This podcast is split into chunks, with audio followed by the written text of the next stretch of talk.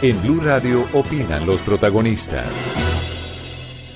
Ya se cumplen más de 90 días de protestas opositoras en las calles de Caracas, de Barquisimeto, de Valencia, de Barinas, de Maracaibo y de cada uno de los municipios, de los pueblitos, de los corregimientos de Venezuela. Una protesta muy grande que pretende generar un cambio político en ese país. Todo esto ha sido originado, entre otras cosas, por la convocatoria a una asamblea constituyente por parte del presidente Nicolás Maduro.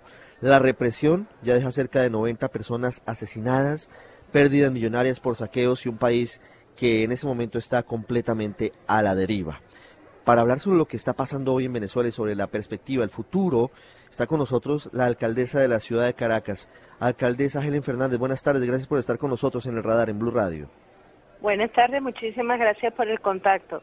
Eh, esto ha sido un golpe sostenido que hemos venido recibiendo los venezolanos desde hace eh, más de 18 años en cuanto a que han empezado por desmantelar las alcaldías. Yo soy la representación de un preso político que tiene dos años y dos meses preso bajo eh, prueba falsa a nosotros nos quitaron competencia, nos quitaron presupuesto, ha sido un golpe sostenido cuando igualmente nos quitaron los poderes independientes y los secuestraron para hacia un régimen, ha sido un golpe sostenido cuando nos mantienen con un Consejo Nacional Electoral ilegal y por supuesto esto ha venido, venía ya desencantando a un pueblo hasta que en, en, noviembre nos quitaron nuestra última oportunidad del referéndum revocatorio. Todo eso produjo un desencanto que a la vez se convirtió en ira cuando nos quisieron dar ahora este último zarpazo, que es tratar de imponer una constituyente que no es lo que pide el pueblo de Venezuela y que no es otra cosa más que un fraude que obedece a,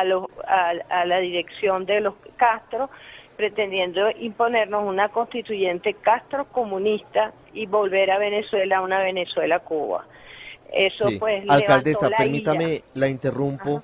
Algunos medios de comunicación británicos ya comienzan a hablar de que Venezuela dolorosamente podría convertirse muy pronto en la Siria de América Latina, con las implicaciones que eso significan, con el número de muertos, con la tragedia humanitaria.